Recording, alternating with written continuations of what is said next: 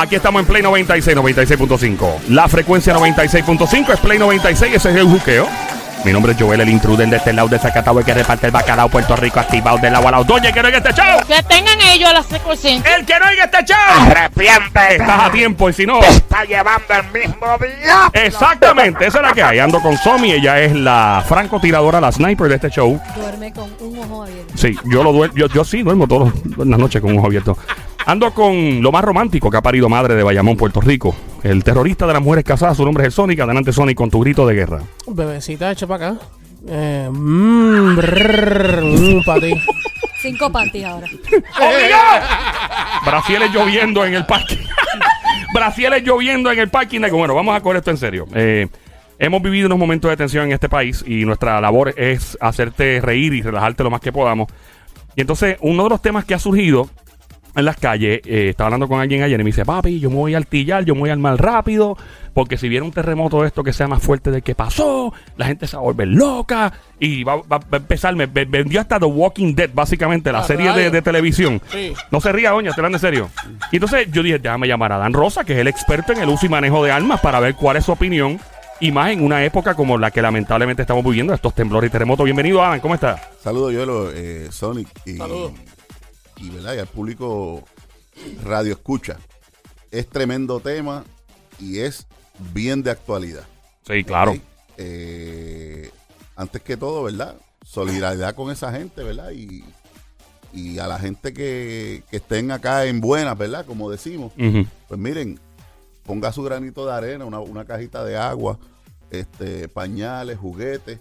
En Codepola tenemos un centro de acopio. La gente que está en Trujillo Alto, estamos en el pueblo de Trujillo Alto, donde era el tribunal. Hay un centro de acopio que si usted no tiene, digo, si tú vives en, en Levitown y tienes uno al lado de tu casa, pues ve aquel y lleva, claro, lo, que- y lleva que lo que, lo que quieras llevar. Pero la gente que esté cerca de esa área, pues estamos a su disposición. ¿Ok? No estamos recogiendo dinero, estamos recogiendo productos. ropa Agua, eh, pe- agua, comida enlatada, Higiene ropa, personal, supongo. higiene personal, eh, bebé, pañales, me imagino. pañales, Ok. pañales de bebé y pañales de adulto. Ok. ¿Ok? Bien.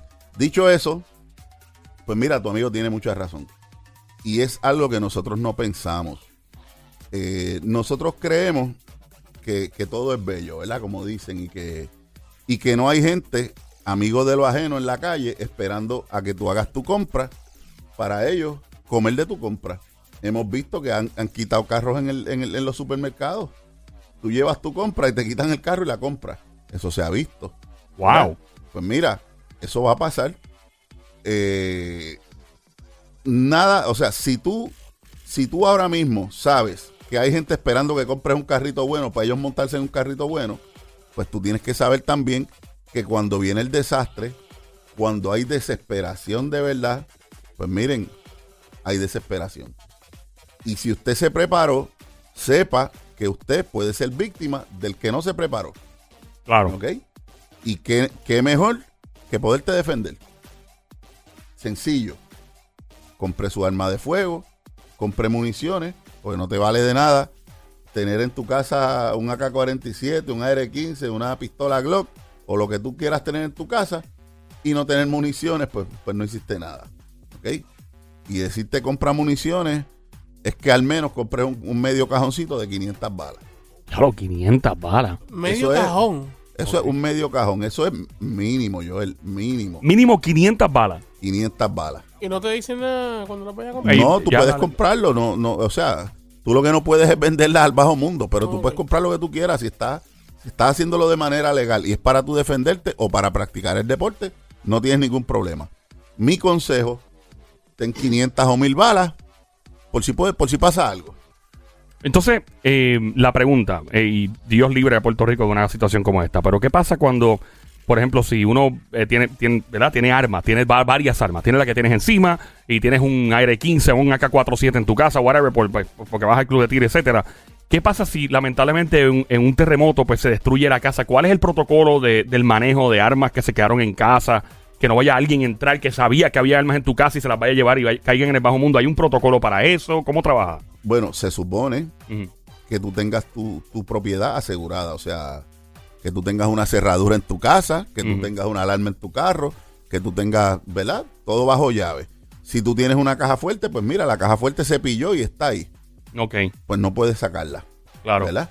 Pero va a llegar el momento en que vayan moviendo los escombros y entre los escombros va a estar esa caja fuerte y se abre y se sacan las armas. Ok. ¿Ves? Eh, pero obviamente, si se cayó la casa y se pillaron ahí, pues ahí están Pero se supone que estén aseguradas en una caja fuerte. Se supone. Correcto. Oye, yo le- aunque la ley no te pide que sea en una caja fuerte, la ley 128 del 2019, ¿te suena ¿Cómo? bonito eso? ¿Cuál? 120, digo, 168 del 2019. Ah, claro, esa es la famosa ley nueva Esa que es la nueva ley de armas. que estaba con la gobernadora y todo, me que acuerdo. estuvimos ahí bregando con eso. Pues mire, ya eso es ley. Y le pide a usted que si usted tiene más de cinco armas, el 80% de ellas debe estar atachada al inmueble. La forma más económica de hacerlo es una caja fuerte. Ok. Pues usted tenga su caja fuerte y tenga ahí el 80%. Y una pregunta, estamos en el juqueo. A esta hora, este show se llama El Juqueo, JUKEO. La emisora es Play 96, 96.5. Mi nombre es Joel, el intruder. Estamos en la música, también en Play 96 FM, en Instagram, Facebook. Una pregunta, cuando pasó el 11 de septiembre en Nueva York, y en New Jersey, o sea, obviamente New Jersey está bien pegado a Nueva York. Yo no vivía allá para eso, estaba en Puerto Rico todavía.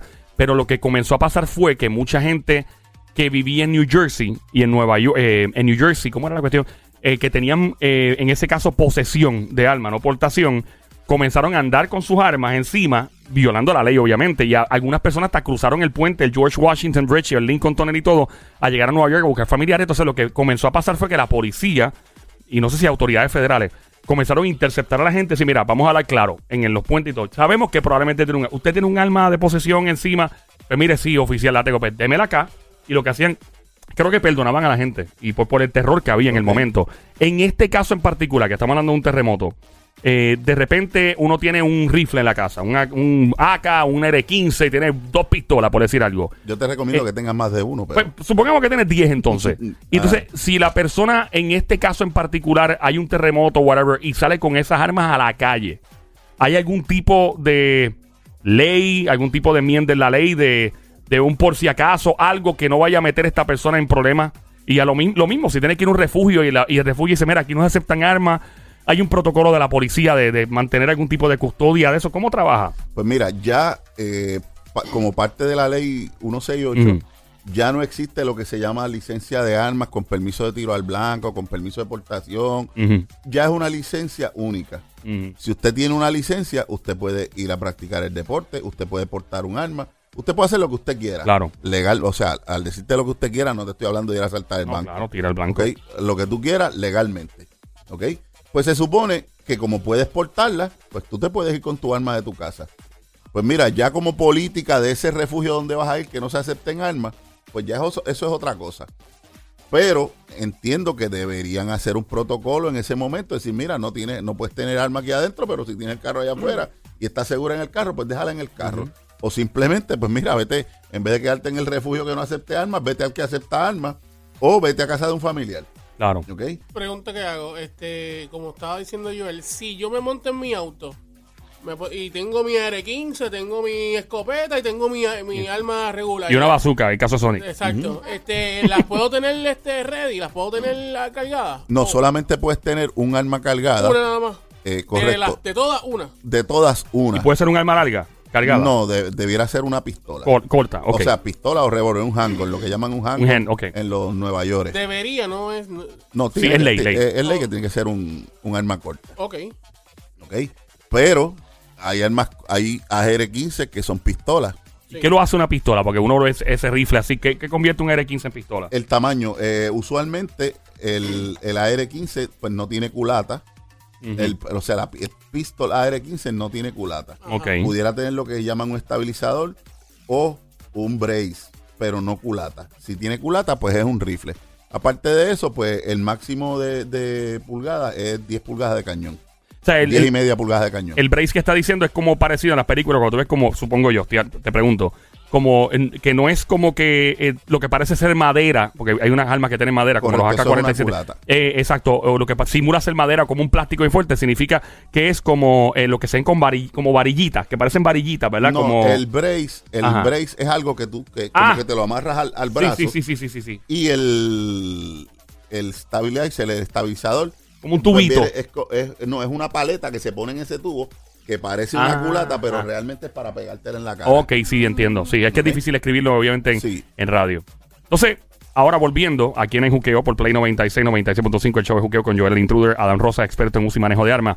Eh, mucha gente en la calle lo mismo. Yo estaba hablando con otra gente ayer, hablé con la primera persona que me dice, me voy a altillar porque no sabemos lo que puede pasar. Hablé con otra gente y me dice, ya lo, pues yo tengo miedo porque te, si todo el mundo, en efecto, o sea, casualmente la nueva ley de arma entró en vigor ahora en diciembre y entonces pues ahora es más fácil obtener un arma. Bien, qué bueno por la gente como tú que eres responsable y, sabes, sabes cómo funcionar y en, un caso, ¿verdad? Pero me dice la gente, y esta gente que se desespere, que sean sangre caliente, que de repente se meta en una trifulca porque el vecino lo mandó al diablo porque tiene la planta muy fuerte a las 3 de la mañana. O sea, ¿qué tenemos que decirle? Te pregunto a la gente que, que le da miedo el hecho de que pues haya mucha gente más armada ahora que antes, que tal vez no controlen sus emociones. Pues mira, eh, hay mucha gente que dice que el puertorriqueño es de sangre caliente. He escuchado últimamente un, un ejemplo que dan, que sacamos al gobernador sin disparar un tiro. Pues eso me hace pensar a mí que no son tan de sangre caliente nada. Claro. Cuando la policía les tiraba pepper, corrían. Pues quiere decir que no son de sangre caliente o al menos no son inmunes al pepper. ¿Ok? Eh, yo le digo a esa gente que en Estados Unidos hay más puertorriqueños que en Puerto Rico. Y en Estados Unidos no son un problema. O no somos un problema. O sea, porque tú caes en los Estados Unidos y ya tienes derecho a portar un arma. Hay estados que tú vas y la compras y sin licencia te la echas encima. ¿Qué pasa que los puertorriqueños no son un problema allá y no matan al vecino? Claro. Que allá los vecinos no escuchan música. No, no es así. ¿Ok? Claro. Nadie se arma legalmente para hacer una estupidez. Oye, hay gente que hacen las cosas mal, como lamentablemente Jensen Medina lo hizo mal. Pues Jensen Medina, ¿dónde está? ¿Qué le va a pasar? Está procesado. Correcto. Pues eso es lo que le va a pasar al que lo haga mal. Ya Jensen Medina, lamentablemente, le dio el ejemplo a muchos de que el arma no es para eso. Claro. Y yo estoy convencido que, oye, puede haber locos por ahí con sangre caliente, pero tú sabes que hay otro armado al lado que se la puede enfriar también. Uf, diablo. Así que tiene, tiene que pensarlo. Una pregunta sobre el, el- Y fue algo que estábamos hablando también. Estamos aquí en el en Play 96, 96.5. Para las personas que. Para refrescar lo de la nueva ley de armas. O sea, la gente les preocupa mucho de, ok, alguien va a buscar un arma y no sabe cómo manejar la situación. ¿Cómo funciona ahora el, el procedimiento de aprobación de licencia y en cuanto al entrenamiento de uso y manejo de armas contrario a la ley anterior? Pues mira, en la ley 404 del 2000, que fue la ley que tuvimos antes de la 40, antes de la 168, fue una ley que estuvo 19 años. Ahí usted compraba un arma, pero sacaba su licencia, compraba un arma y después tenías 45 días para tomar un curso de uso y manejo. ok. Si tú no llevabas ese curso en los 45 días, te multaban por 200 dólares y te cancelaban tu licencia. Ok. ¿Ok? Bien. ¿Qué pasa? Yo como instructor, llegó Joel allí a coger un curso y Joel no tiene la más mínima capacidad de lo que es manejar un arma de fuego. Pero ya tienes una pistola en tu casa. Mm. ¿Qué tengo que hacer? ¿Es ponerte a coger una multa o darte el curso? Pues mira, toma el curso y oye, yo te aconsejo que vengas y practiques. Pero a ti no te gustó como yo te lo dije y no volviste. ¿Y no era obligatorio volver? No, no es obligatorio Oh. volver. Diablo. Entonces, ¿qué pasa? Aquí la Federación de Tiro decía que había que tener la membresía obligada del club para que tú pudieras practicar. Oye, la gente no practicaba. Yo sé de gente con 20, 30 años con armas de fuego y no, saben coger una pistola en las manos. Uy, uy, uy, uy, uy, no. Ahora, ahora, en la ley 168, se te exige a ti que uno de los requisitos para tú solicitar esa licencia es el curso de uso y manejo. Al revés. Es al Ah, revés. Antes venía la carreta y los bueyes detrás. Ahora vienen los bueyes y la carreta detrás. ¿Ok? Ok. ¿Qué pasa? Ahora tú vas y yo te digo, coño, Joel, Ujú. perdón, Ah, tranquilo. aquí me estás demostrando que no puedes tener un arma en las manos, tú no sabes bregar con esto, te vas a dar un tiro.